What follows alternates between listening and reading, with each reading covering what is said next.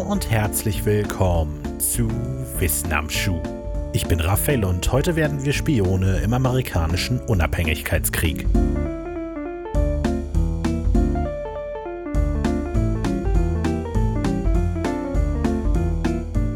Nachdem der erste Versuch zur Errichtung einer englischen Kolonie in Amerika mit dem in einem Baum geritzten Wort Croatoan auf mysteriöse Weise scheiterte, mehr dazu in der Wissen am Schuh-Folge Die verlorene Kolonie, startete das 17. Jahrhundert mit einigen vielversprechenden Erfolgen.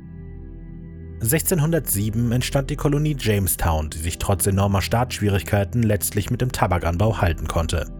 Spätestens mit der Landung der Mayflower 1620, die die Pilgerväter in die für die Europäer neue Welt brachte, begann dann die Kolonisierung Amerikas durch die Briten. 150 Jahre später. Britische Kolonien dominieren das Land, das später einmal die USA werden wird. Auch Frankreich und Spanien halten Territorien in dem Gebiet, der absolute Löwenanteil wird allerdings von der britischen Krone kontrolliert.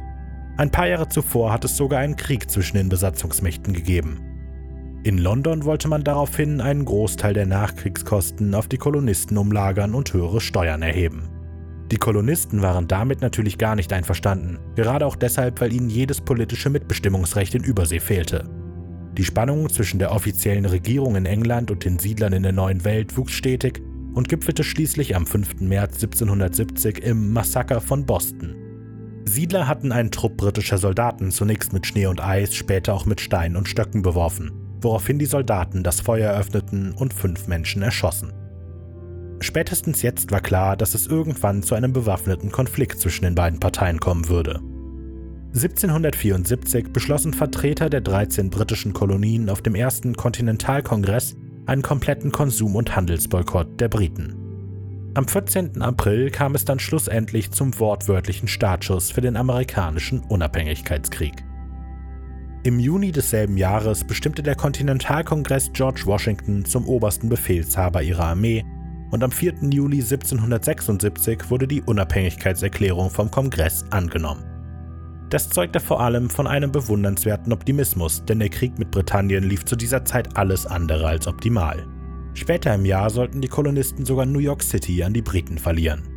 Wenige Tage nach der Eroberung New Yorks wurde Nathan Hale, ein Offizier der Revolutionsarmee, wegen Spionage von der britischen Armee gehängt. Der Tod von Nathan Hale mag in diesem Meer aus großen Daten auf tragische Weise unbedeutend wirken, ist für unsere Geschichte aber von entscheidender Bedeutung.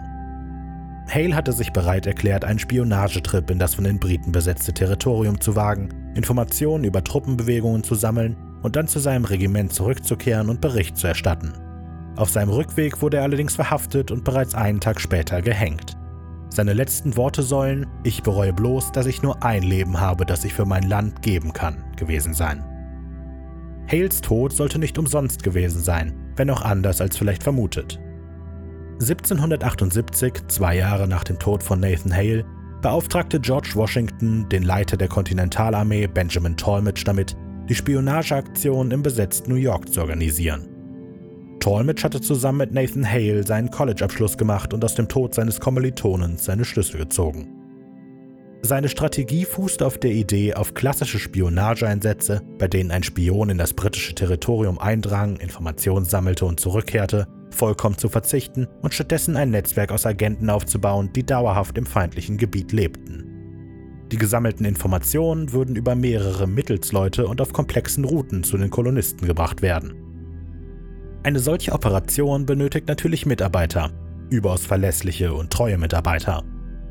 Talmadge wandte sich also an alte Kindheitsfreunde, namentlich Abram Woodhull und Caleb Brewster, die die tägliche Arbeit des Spionagenetzwerkes leiteten und unter den Decknamen Samuel Culper bzw. Samuel Culper Jr. ihre Berichte verfassten.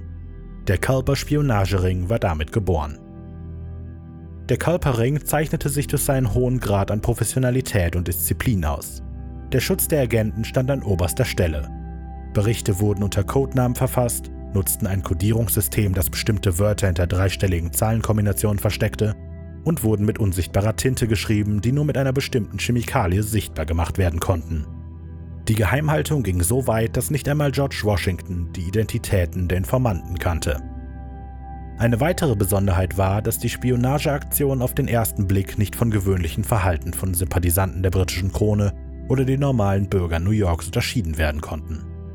Die Spionage fand in der Regel im natürlichen Umfeld der Spione statt, also kein Geheimagent, der in einen Regierungsbunker schleicht, sondern Wirte, die Gesprächen lauschen, Zeitungsreporter, die augenscheinlich für einen weiteren Lobesartikel auf die britische Krone recherchieren oder Mitglieder von hochrangigen Familien, die ein normales Gespräch über die Situation im Krieg führen.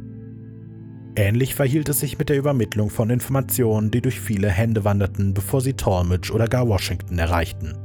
Dieser teilweise umständliche Transportweg von Informationen führte allerdings auch dazu, dass die Nachrichten nicht immer schnell genug an ihr Ziel gelangten. So bekam der Kalpering zwar frühzeitig Wind von einem geplanten Angriff auf einen Außenposten der Kolonisten, als die Nachricht diesen allerdings erreichte, war er bereits in die Hände der Briten gefallen. Trotzdem gilt der Kalpering als erfolgreichste Spionageeinheit des Unabhängigkeitskrieges. Zwei seiner größten Erfolge waren die Vereitelung eines Hinterhalts auf französische Verstärkungstruppen und die Entlarvung eines ranghohen amerikanischen Offiziers, der als Überläufer eine der wichtigsten Militärpositionen der Revolutionskämpfer den Briten überlassen wollte. Der Kolpering war von 1778 bis 1783 aktiv, auch wenn die Aktivität bereits Ende 1780 abflachte. Nach dem Coup der vereitelten Machtübernahme des amerikanischen Forts und der damit verbundenen Verhaftung eines hochrangigen Anhängers der Briten wurde die Lage für die Spione in New York nämlich recht gefährlich und die Aktivitäten mussten heruntergeschraubt werden. Eines der größten Mysterien um den Culper Spionagering ist Agent 355. Agent 355 gilt gemeinhin als eine der wichtigsten Informantinnen des Netzwerkes, und das obwohl ungeklärt ist, um wen es sich tatsächlich handelte. Es ist sogar umstritten, ob Agent 355 tatsächlich eine einzelne Person, geschweige denn ein dauerhaftes Mitglied des Kalperringers war. Es gibt nur eine direkte Referenz zu einer Person mit der Nummer 355 in den Berichten des Kalperings. Der Code steht für das Wort Lady, könnte also an sich einfach eine beliebige Frau höheren Ranges meinen. Allerdings verspricht sich der Autor der betreffenden Notiz, Abram Woodhull alias Samuel Culper, scheinbar viel von seiner Zusammenarbeit mit 355. Sollte es sich bei Agent 355 tatsächlich um ein Mitglied des Netzwerkes handeln, spricht die Tatsache, dass man sich heute nicht einmal über ihre Existenz im Klaren ist, sehr für ihre Fähigkeiten als Spionin.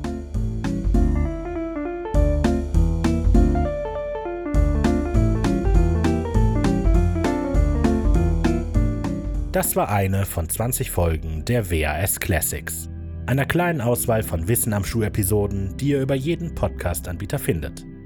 Viel mehr und vor allem wöchentlich neue Episoden gibt es exklusiv bei Podimo Premium. Links und Quellen für diese Episode findet ihr in der Folgenbeschreibung. Ich freue mich immer über Kritik, Feedback oder ein einfaches Hallo. Nutzt dafür die Social Media Kanäle von Wenig Originell auf Facebook, Instagram und Twitter oder schreibt eine E-Mail an wissenamschuh at wenig-originell.de. Hoffentlich bis bald bei Podimo.